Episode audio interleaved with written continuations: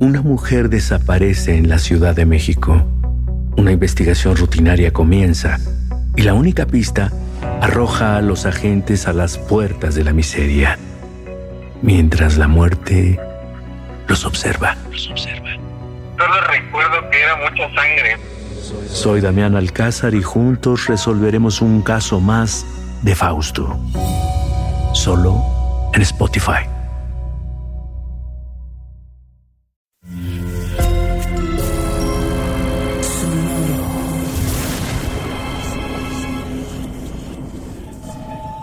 Portal Sonoro no se hace responsable de las visiones, pesadillas o encuentros cercanos del cuarto tipo que puedan suceder antes, durante o después de la experiencia. Para una experiencia sonora completa recomendamos audífonos para dejarte envolver por el mundo de experimentos retorcidos. Escucha bajo tu propio riesgo. La memoria es un misterio. Muchos han intentado asirla, comprenderla, dominarla, pero nadie lo ha logrado permanece como un enigma que ha intentado ser aclarado a través del tiempo y de varios experimentos retorcidos. Abramos una nueva puerta en tu mente. Conoce a un hombre que comienza a recobrar la conciencia en un momento equivocado. Sus ojos enfocan lo que era solo neblina. Lo que mira lo sorprende. Es el reflejo de sí mismo en una cama quirúrgica. Intenta moverse, pero su cuerpo no parece responder. Mira sus ojos abrirse grandes en lo que ahora entiende que es un gigantesco espejo en el techo. Su cabeza está detenida por unas enormes pinzas. Es imposible voltearla a los lados. A continuación, mira con estupor la figura de un doctor acercarse atrás de su cabeza. Bienvenido de regreso. No se mueva y no hable hasta que le indique recuerde que es peligroso. Le gusta la música. Le dije en la sesión anterior que la iba a conseguir para mejorar el recuerdo. Vamos a retirar ahora la tapa. ¿Quieto? El hombre escucha una especie de sonido gelatinoso y enseguida mira cómo el doctor retira un enorme pedazo de su cráneo dejando al descubierto su cerebro. El terror de sus ojos lo dice todo. Enseguida, el doctor toma una aguja de la cual sale una pequeña chispa en la punta. Vamos a comenzar. Veamos qué recuerdo tiene guardado aquí. El doctor acerca la punta de la aguja al cerebro y los ojos del hombre se van a blancos. ¿Describa?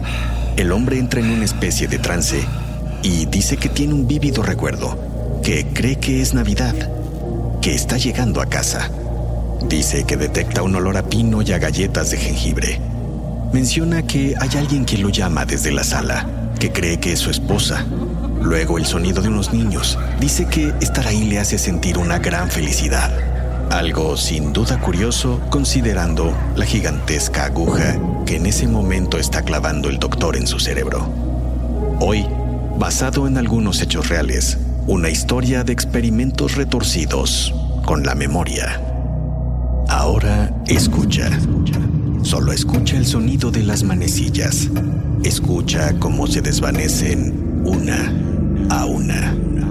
Es así porque ahora quizá hemos logrado que entres en un trance podcástico en el que dejarás de ser tú.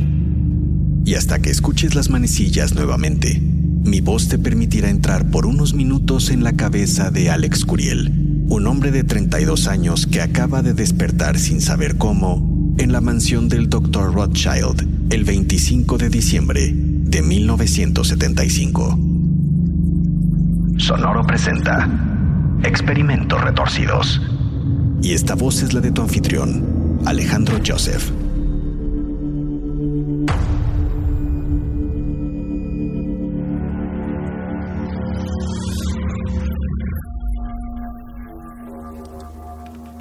¿Dónde? ¿Qué, hago aquí? Nos da gusto que haya recuperado el conocimiento. El doctor Rothschild lo espera en el comedor si se siente ya en condiciones de bajar. Encontrará ropa limpia en el armario y en el baño, lo necesario para su aseo. No tienes idea de quién es esa persona ataviada con un smoking. Estás completamente desorientado. ¿Quién? Yo... Oiga... No se preocupe. El doctor Rothschild le explicará todo en breve. El hombre sale te alcanzas a levantar y a sentar en la orilla de la cama. Sientes un terrible dolor en la cabeza. Te llevas la mano a ella, pero detectas un vendaje. No tienes idea de dónde estás. La habitación es enorme y elegante, cubierta de fina madera y coronada en su parte norte por una chimenea en la que crujen unas ramas secas encendidas. Por lo que miras a través de la ventana de la habitación, caes en cuenta de que es de noche.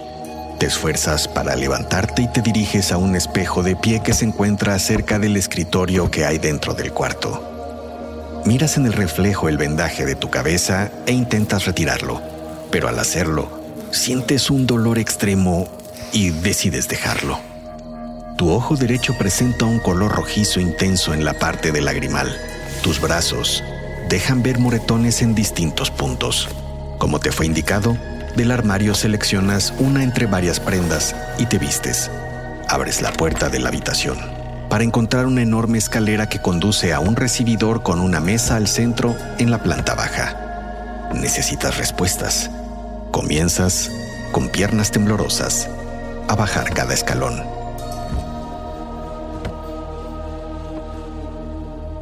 Luego de bajar las escaleras, has encontrado un enorme comedor en el que se sitúa una mesa para unos 20 comensales. En la cabecera más distante de ti, se pone de pie una persona. Eh, soy el doctor Rothschild. Seguro tendrá miles de preguntas, pero no se preocupe, serán pronto contestadas. Tome asiento.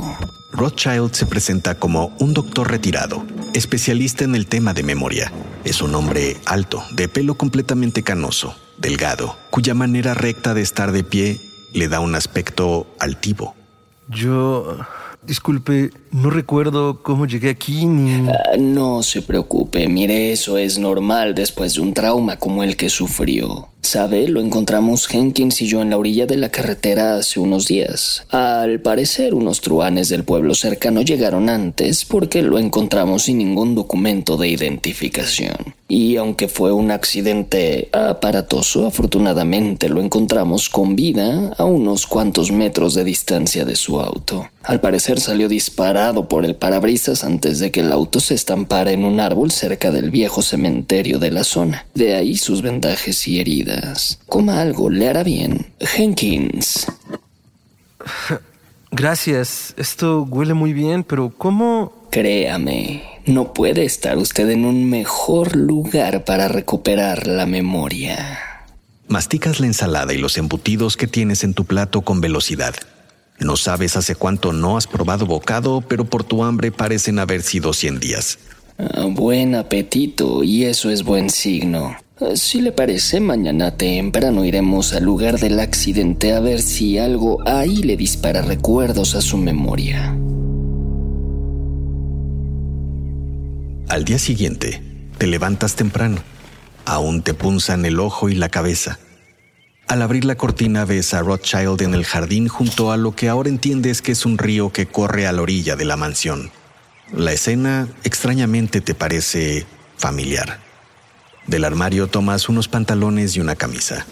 Te los pones. Notas que la camisa tiene grabadas en el bolsillo delantero las insignias RA. El frío te obliga también a ponerte un viejo abrigo y sales al encuentro con Rothschild. Buenos días, doctor. Joven, qué gusto que haya despertado. Venga, venga, le quiero enseñar algo. Al acercarte te señala la orilla del río. Acérquese justo junto a estas piedras. ¿Alcanza a ver a esos diminutos seres de color blanco? ¿Esos gusanillos? Creo que sí. Es una pequeña colonia de platelmintos. Hay miles de ellos por aquí. Para mí es una feliz coincidencia dada la importancia histórica que tienen estos seres en temas relacionados con la ciencia y la memoria. A pesar de su insignificante tamaño, son la forma más básica de vida con neuronas y sinapsis entre las neuronas. Hace tiempo, dos jóvenes, uno de ellos de apellido McConnell, hicieron unas pruebas de memoria con ellos. Rothschild comienza a contarte cómo esos jóvenes estudiantes pusieron uno de esos gusanos en la tarja de su cocina llena de agua. Luego, instalaron unas luces apuntando al agua. Cada vez que encendían las luces, le daban un toque eléctrico al gusano, haciéndolo retorcer. Repitieron el proceso cientos de veces hasta que un día solo encendieron las luces y el gusano se retorció. El gusano había aprendido algo que ya los hace mejores que muchos seres humanos. bueno, eso es solo una característica de estos fascinantes y gelatinosos gusanos. Ya le contaré después otras. Es hora de comer algo antes de partir a la zona del accidente. si me permite, antes de que vayamos quisiera preguntarle algo que le parecerá curioso. ¿Qué se le viene a la cabeza cuando piensa en la Navidad? La pregunta te sorprende un poco. Te quedas pensando por unos instantes. De pronto tienes un breve destello de memoria en el que te recuerdas entrando en una casa. Recuerdas el sonido de música navideña, el llamado de una mujer, pero nada más. El recuerdo se desvanece pronto. Bien. Le pregunto por ser justo esa época del año. Quizá le ayudaba a recordar algo. En fin, ¿vamos?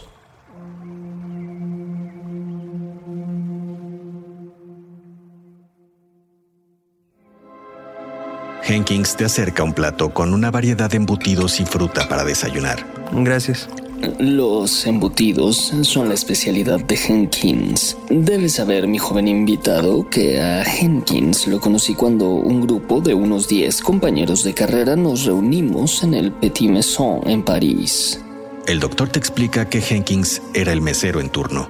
Mis compañeros, inmaduros como siempre han sido, decidieron retar amistosamente a Jenkins a un juego. Jenkins debía recordar la orden de cada uno de ellos sin anotar una sola palabra. Enseguida, cada uno pidió sus alimentos y bebidas con prolíficos y absurdos detalles. Jenkins no solo no erró en ninguna de las órdenes, sino que a la fecha... Jenkins, ¿qué pidió Salazar hace más de 40 años esa noche? El doctor Salazar pidió unas anchoas de capri aderezadas con salsa de miel, acompañadas de alcaparras frescas y 12 rodajas de zanahorias para vestir el plato. Un vino rojo Chateau cosecha 1958 y un café expreso doble con tres terrones de azúcar. Asombroso. El doctor Rothschild explica que, al ser él un especialista en memoria, ofreció pronto un mejor trabajo a Jenkins a cambio de permitirle estudiar mejor sus peculiares habilidades. Los meseros suelen tener una excelente memoria, pero Jenkins es especial. Termine su desayuno, yo estoy un poco inapetente, francamente. Saldremos en unos minutos. No les toma más de siete minutos llegar. El auto manejado por Jenkins se detiene a unos metros de un viejo cementerio al lado del río. A unos 50 metros se encuentra una estrecha carretera. Eh, será más fácil cortar a través del cementerio para llegar. Sin opción alguna, sigues a Rothschild por la vereda del cementerio. Son más lápidas de las que habías visto en primera instancia.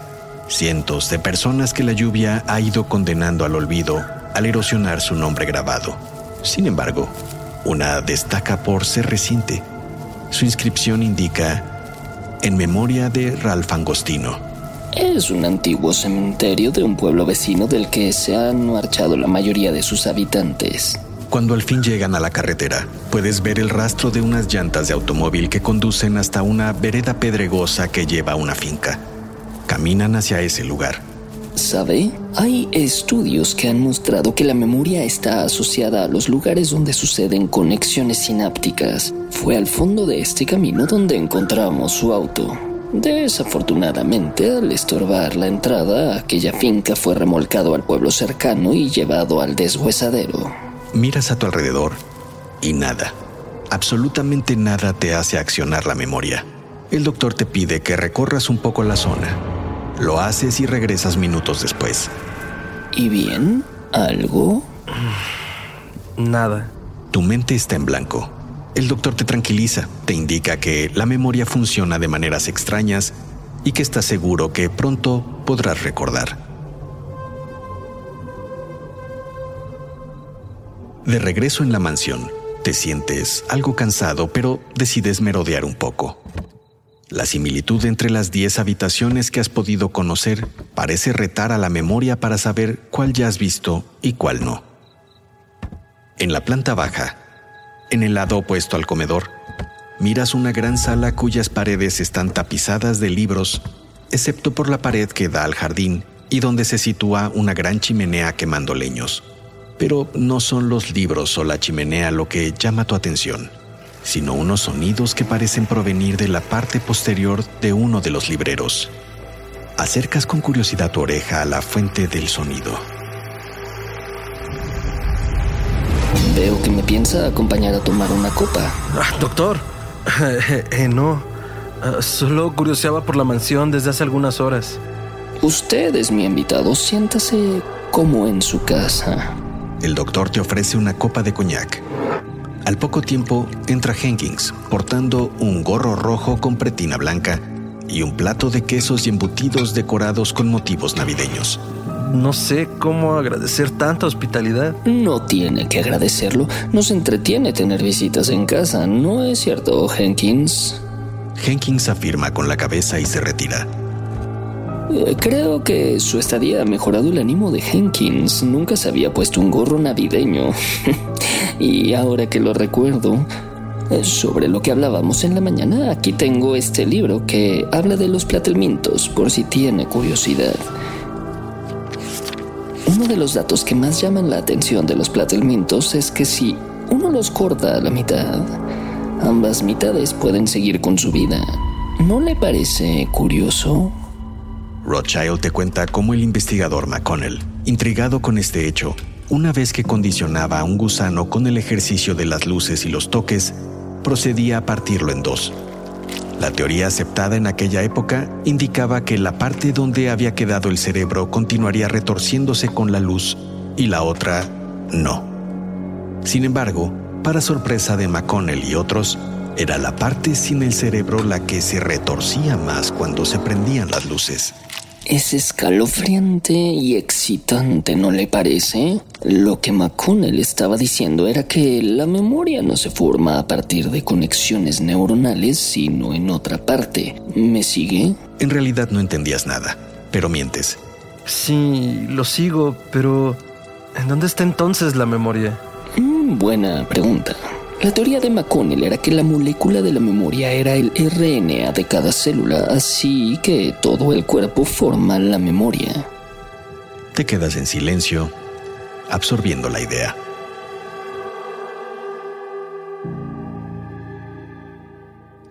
Ya de noche en tu habitación, regresa a ti, ahora en sueños, la secuencia de imágenes de la Navidad que describías al doctor Rothschild. La música de época nuevamente suena en el fondo. Nuevamente entras a la casa. Identificas el olor a pino y a galletas de jengibre. Escuchas a una mujer llamándote desde la sala. No la reconoces. Hay un par de niños jugando con unos regalos. De pronto la música se comienza a distorsionar. Te sientes completamente fuera de lugar. Algo te apremia a salir corriendo de ahí. Al abrir la puerta hacia la calle, sientes como si cayeras al vacío y de pronto te das cuenta de que estás recostado en una cama quirúrgica, mirando en el techo un espejo enorme, donde ves en el reflejo al Dr. Rothschild a punto de clavar una aguja en tu cerebro expuesto. Te despiertas agitado. Tiemblas. Tu corazón bombea intensamente y tienes sudor en todo el cuerpo. La pesadilla te ha levantado de la cama y piensas que necesitas tomar aire fresco. Bajas las escaleras y notas que aún hay un poco de fuego en la chimenea de la sala de la mansión. Entras ahí. Comienzas a curiosear los títulos de los libros en los estantes. Te llama la atención uno y lo tomas. Sin embargo, escuchas un sonido hueco detrás del librero. Empujas un poco esa sección de la pared y esta gira revelando un pasillo. Volteas a ver si nadie observa y entras. El pasillo lleva a una especie de sala de hospital con una enorme mesa quirúrgica al centro. Hay unos cuantos rastros de sangre seca en el suelo, pero si no fuera por eso, dirías que el lugar estaba impecable. Te acercas a una vitrina situada en ese cuarto. Notas, entre bisturís, guantes y otros objetos, un anillo. Lo observas con detenimiento. Tiene grabadas las iniciales R.A. Sientes un escalofrío recorrer tu cuerpo. Son las mismas iniciales que habías visto en la camisa que usaste el primer día. Entonces, volteas al techo y sientes que se te hiela la sangre al descubrir un enorme espejo, como el que habías visto en tu pesadilla.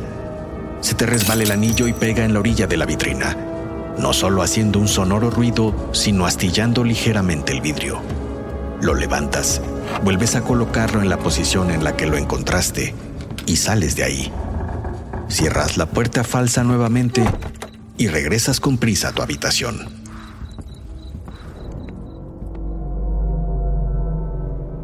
Casi no puedes dormir esa noche. Apenas un par de horas. Te despierta el sonido de alguien que llama a tu puerta.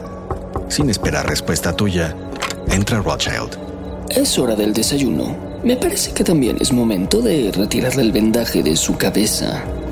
Sientes tu cuerpo retorcerse al recordar el sueño con tu cráneo destapado y el doctor escarbando en tu cerebro. La presencia del doctor acercándose a tu cabeza te provoca entrar en pánico. Ni en mil navidades. Déjelo, déjelo. Ya lo haré yo. Está bien, está bien. Esa frase, ni en mil navidades, la dijo exactamente un paciente que tuve hace poco. Ralph Angostino, ¿dónde la escuchó usted? No sabes qué responder. Esa frase había salido de manera espontánea de tu cabeza. No lo sé, me salió así. Es sorprendente. En fin, lo espero abajo para desayunar. Tengo algo que muy probablemente le ayude a destapar la memoria. Antes de que salga el doctor, lo increpas. Doctor, ¿qué sucedió con Ralph Angostino? El doctor parece fingir que no te escucha y sale de tu habitación cerrando la puerta tras de sí. No entiendes muy bien por qué, pero de pronto sientes una urgencia por salir de ese lugar. Ralph Angostino era el nombre que viste en la lápida. Correspondía a las iniciales de la camisa y del anillo. Algo turbio estaba sucediendo en esa mansión. Tu cabeza elabora rápidamente. Concluyes que en esa mansión murió Ralph Angostino y piensas que tú serás el siguiente si no sales en ese instante. Intentas primero escapar por la ventana, pero está atascada. Te pones la ropa que encuentras y abres la puerta de la habitación. Revisas que no esté Rothschild ni Jenkins cerca. Bajas sigiloso las escaleras y te diriges a la puerta principal. Intentas abrirla y notas que está cerrada con llave. Forcejeas desesperado la manija. ¿Algún problema? Es Jenkins. Ah, ninguno. Iba yo a, a- al comedor en realidad y quería tomar antes un poco de aire fresco. Jenkins te mira con sospecha y te señala el camino a seguir. Palideces y con resignación te diriges hacia el comedor. Al entrar, notas a Rothschild con el semblante serio en la cabecera de la mesa. Te sientas y miras los huevos revueltos acompañados de los célebres embutidos de Jenkins frente a ti. Anoche pude escuchar un par de gritos en su habitación. ¿Pasó una mala noche? Ajá, ajá, solo tuve una pesadilla. En tu desesperación por huir de ahí, mientes como último recurso. Ah, doctor, eh, me preguntaba si me permitiría ir al pueblo a investigar, eh, solo si alguien ha preguntado por mí. Al pueblo. Notas que Rothschild no ha comprado tu mentira. Te sientes acorralado. En un impulso te diriges velozmente hacia el teléfono que está situado en la credenza del comedor. Levantas la bocina. No hay línea. Eh, no es mala idea la de ir al pueblo, incluso le recomendaría ir a Riverside. Pero antes de hacerlo, tengo algo que puede ayudarle si decide ir allá. Tome asiento, no hay necesidad de ponernos paranoicos. Le aseguro que no es usted mi prisionero. Sin embargo, me interesa mucho saber qué es lo que soñó anoche. La pregunta te parece intrascendente, así que describes sin dar importancia lo que soñaste. El llegar a una casa, la música navideña que escuchabas, el olor a pino y a nuez, la voz de la mujer, las risas de los niños pero omites la parte del espejo y del doctor pinchando tu cerebro. Eso fue todo. Era olor a jengibre, no a nuez. Te quedas helado. ¿Cómo sabía Jenkins del olor a jengibre? No lo habías mencionado antes. Me ha preguntado hace unos instantes acerca de Ralph Angostino. Bien, Ralph vino a mí muy enfermo. Había sido diagnosticado con una enfermedad caracterizada por la pérdida selectiva de memoria. Él sabía de mi experiencia quirúrgica y de un viejo experimento practicado en los años 50 por Wilder Penfield. De acuerdo con las notas de Penfield, algunos disparos eléctricos en la corteza cerebral podían activar recuerdos en los pacientes. Para ese procedimiento es necesario retirar parte del cráneo para... Eso es lo que han hecho conmigo, ¿verdad? Por eso tengo esos sueños y... Te levantas violentamente de tu asiento y comienzas a retirar el vendaje de tu cabeza. Por eso el vendaje y... y, y, y... Cuando retiras todo el vendaje, no notas ningún rastro de un posible pedazo de cráneo retirado. Solo tu pelo enmarañado y ceboso. Mi cabeza. Ah, puedo ver por dónde va su angustia de ninguna manera. Como verás, su cráneo está en perfecto estado, salvo por los hematomas de su accidente que ya deben estar menos hinchados. Sientes un extraño alivio en todo tu cuerpo. Incluso te parece ridícula ya tu teoría. Regresas a sentarte a tu lugar. Lo siento, creo que me estoy volviendo un poco loco, no sé, no, no sé quién soy, la camisa, la lápida y, y anoche... Al decir esto, Jenkins pone el anillo con las iniciales RA frente a ti. También un sobre cerrado. Y anoche encontró este anillo cuando entró sin permiso a mi quirófano. Sí, el anillo. Efectivamente, el anillo era de Ralph, pero créame, la intención mía y de Jenkins siempre ha sido ayudarlo de otras maneras como ha visto.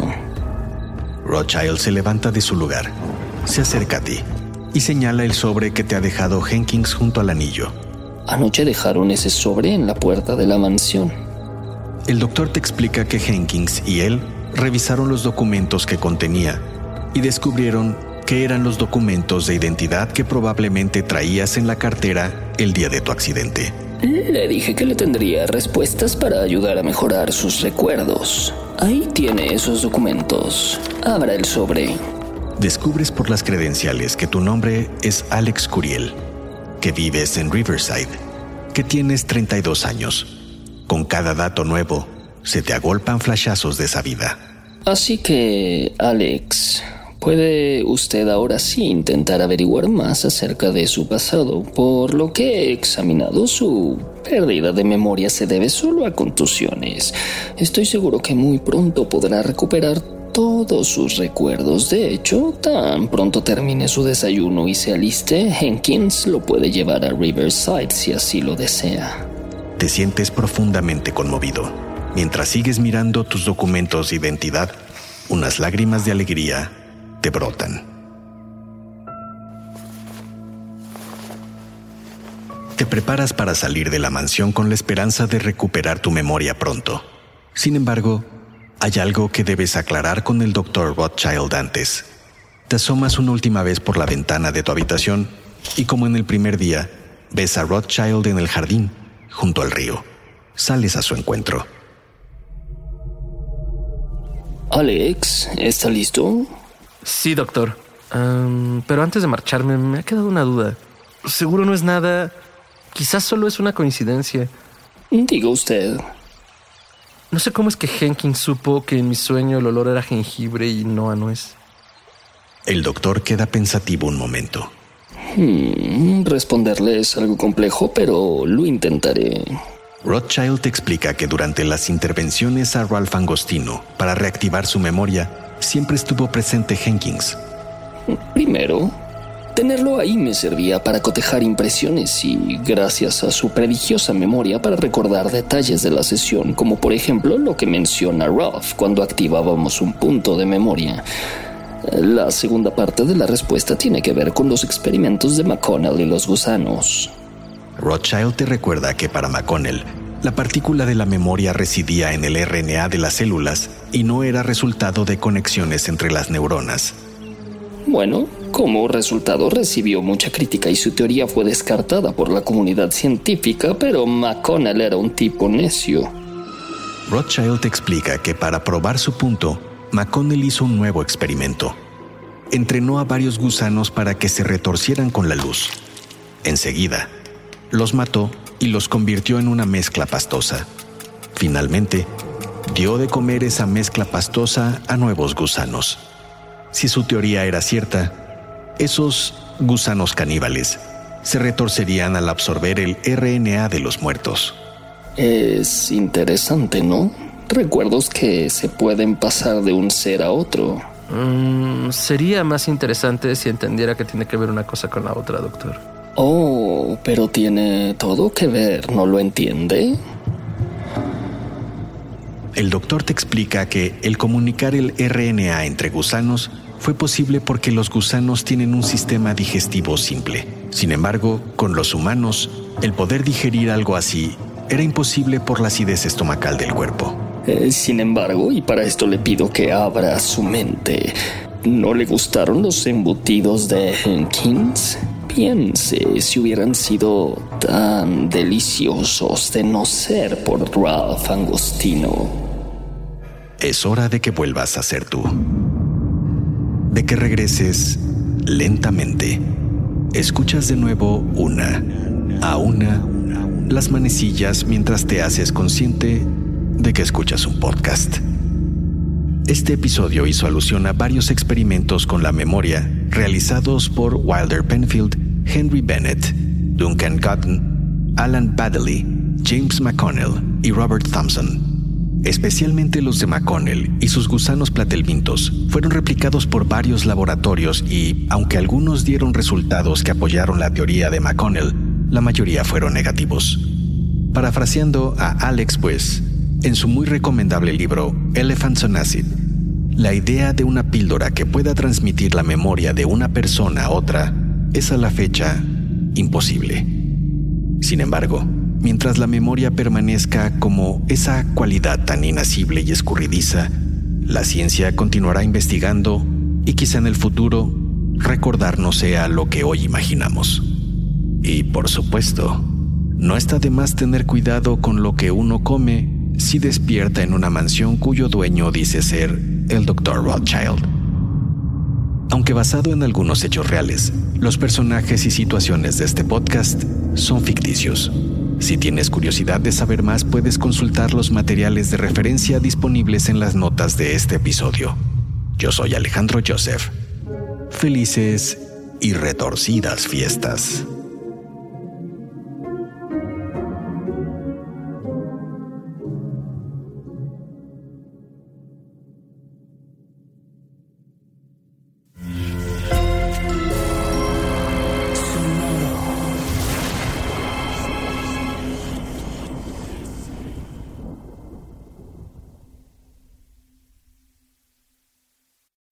Una mujer desaparece en la Ciudad de México.